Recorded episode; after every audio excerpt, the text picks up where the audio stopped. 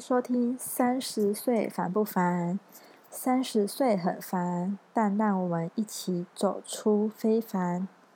相信大家现在都一同困在疫情的深渊当中。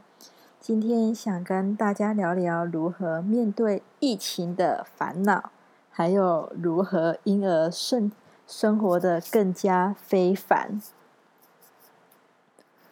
突如其来的疫情大爆发，让我们经历一年的榜样，一时的不知所措。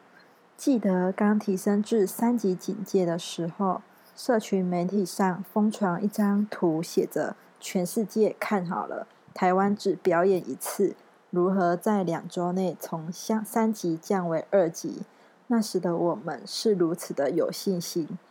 但是从没想到。这波疫情并不如我们预期的控制了下来，反而每天都还是在三位数的新增人数，甚至到最后还有校正回归的数字，数字累积起来也是很惊人。每天看着新闻，确诊人数增加越来越多，还有死亡人数也越来越多。就会觉得，嗯，其实真的是越看越焦躁，也越恐慌。后来我就也很少再看新闻了，觉得看了好像也反而更不知所措。但是在面对一起面面对病毒的这个时期，还是得过生活的。而我觉得人类真的是有无限的潜力。在面对这种改变的时候，这是真的是我们从来没想过的一个很大的改变。我们从来没想过我们会不能出国，从来没想过我们会必须都嗯很长大大部分时间都待在家里，也从来没想过会需要居家上班或者是停班停课。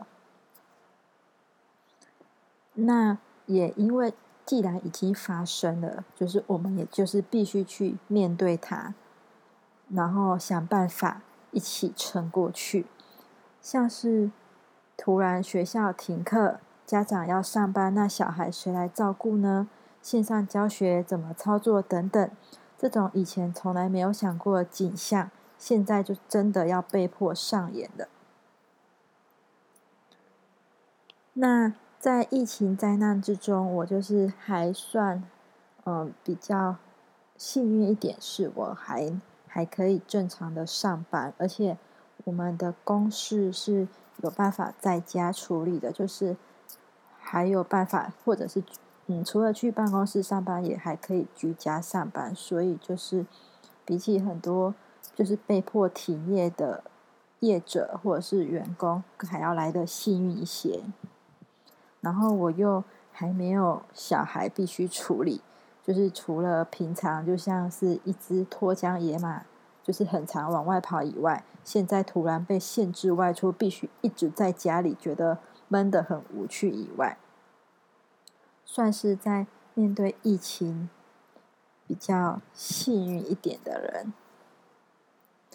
那。在家很无聊的时候，就是可能就会开始想要找一些事情来做。就是以前就是可能平日就上班，然后假日的时候可能就是出去跟朋友聚餐，或者出去外面逛街什么什么。现在就是你必须在家里。那在家里的时候，从本来的追剧，然后睡觉，那睡了这么多天了，是一两个礼拜了。也睡得，好像也睡得差不多了，然后剧也开始闹剧荒，就是已经追的差不多了，就有点不知道要干嘛了。那就开始，我就想说，就开始拾起了我床边的书本。其实我觉得每次看书的时候，我自己是都还蛮享受的，只是我看书非常的慢，因为我好像。就是都很容易，必须一字一一字一句，然后去思考，才有办法真正的感觉有看这本书的感觉，所以我都看得非常慢。然后又加上我以前想要看书的时候，通常都是就是睡觉前，然后一翻起书的时候，我就开始想睡觉了，然后我就选择去睡觉。所以我床边放了三本书，都还没有看完，大概放了半年或到一年的吧，我都还没有看完这样子。所以平时就是也很少，比比较少翻开，就是像装饰品一样。但是我是这三本书是真的，我最近非常想看的三本书，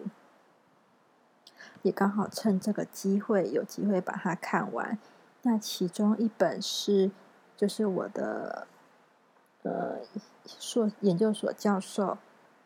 呃策略企业政策与策略的教授所推荐的 Christine 的那个如何你要如何衡量你的人生。就是我很喜欢看这本书，是他把呃，就是企业策略的一些理论运用到你的人生规划上，所以我觉得嗯，看起来很有趣，是一边去思考老师上课讲的这些理论，然后一边去思考如何把这些本用在应用上的时候，运用在自己的人生上的时候，好像更加生活化，有一种。可以将理论学以致用，然后我就会去思考，就是会如何，就是去应该说从中去醒思我自己的一些人生规划。所以这一本书就是可以知道为什么我们的老教授会这么的推荐，因为他其实我觉得看完还蛮蛮有感触的。然后也因为疫情必须。待在家里的关系，所以就是刚刚好也多出了很多时间可以跟家人相处。就是平常可能很常往外跑，虽然住在同一个屋檐下，但是可能一起聚在客厅看电视的时间也不多。那刚好就是有这个机会，可以跟爸爸妈妈还有就是跟家人一起一起待在客厅。一起看一部一部戏之类的，或者是一起聊聊天，也就享受着天伦之乐。那你们的防疫生活都在做什么呢？欢迎与我分享，因为我已经快不知道要做什么了。只是就是好像也因为这个疫情，刚好让我们有机会可以一个放慢一下脚步，然后沉淀心情。不过，目前最重要的还是希望大家都可以平安健康的一起撑过这段，就是非常惊可怕的一段，嗯，疫情疫情生活，然后可以赶快恢复到以前平静的样子，然后希望有机会可以再让我们去追求我们的。梦想，或是做自己想做的事，但现在就是最重要的事，就是要待在家里，好好的防疫，然后好好的撑过。祝大家都平安、健康、快乐喽！